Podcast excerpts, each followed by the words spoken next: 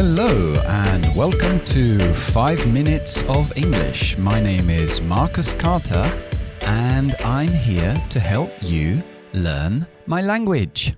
Ok, en el podcast de hoy vamos a ver gerundios y infinitivos. Si yo quiero empezar una frase y quiero poner un verbo al principio, tengo dos opciones. Bueno, realmente tengo tres, pero vamos a excluir lo que es el imperativo, que sería sit down o don't sit down puede empezar con el verbo así, que es el infinitivo sin to, pero excluimos eso. Vamos a empezar con un verbo normal y corriente al principio de la frase. En castellano siempre va a ser un infinitivo. Hacer mucho deporte no necesariamente es bueno. Pues decir, hacer sería to do en inglés, ¿no? Siempre es un infinitivo en castellano, pero en inglés Puede ser infinitivo y puede ser gerundio. Recordáis que gerundio es el verbo con ing al final. ¿Cuál es la diferencia? Bien, si yo utilizo el infinitivo, to, estoy expresando propósito, se para hacer algo. So, to learn English, para aprender inglés, you need to study, tienes que estudiar. Ahí estoy empezando con el infinitivo. Pero si yo quiero decir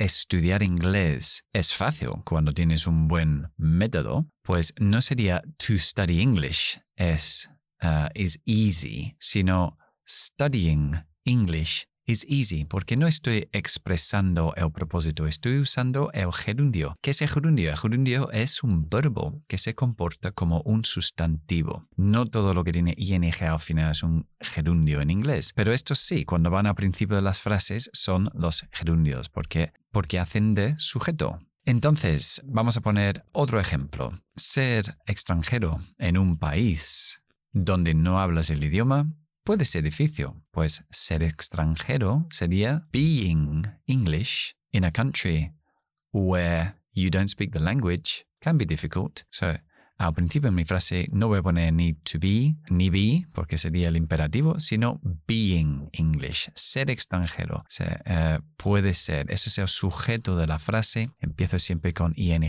Yo veo que el error siempre es, cuando es para, es fácil, ¿no? Siempre es con el to pero cuando no está para es cuando veo que los alumnos ponen siempre el to porque así se hace en castellano, pero no en inglés. Ok, so el idioma del día es uno muy chulo, me gusta mucho, es to burn the midnight oil. Burn the midnight oil es quemar el aceite de medianoche. Vienen de antiguamente cuando se quemaba aceite, ¿no? Para iluminar las habitaciones. Básicamente quiere decir que um, te desvelas para trabajar en algún tipo de tarea, como estudiar o un proyecto. For example, last night I had to burn the midnight oil, uh, but eventually I finished my project.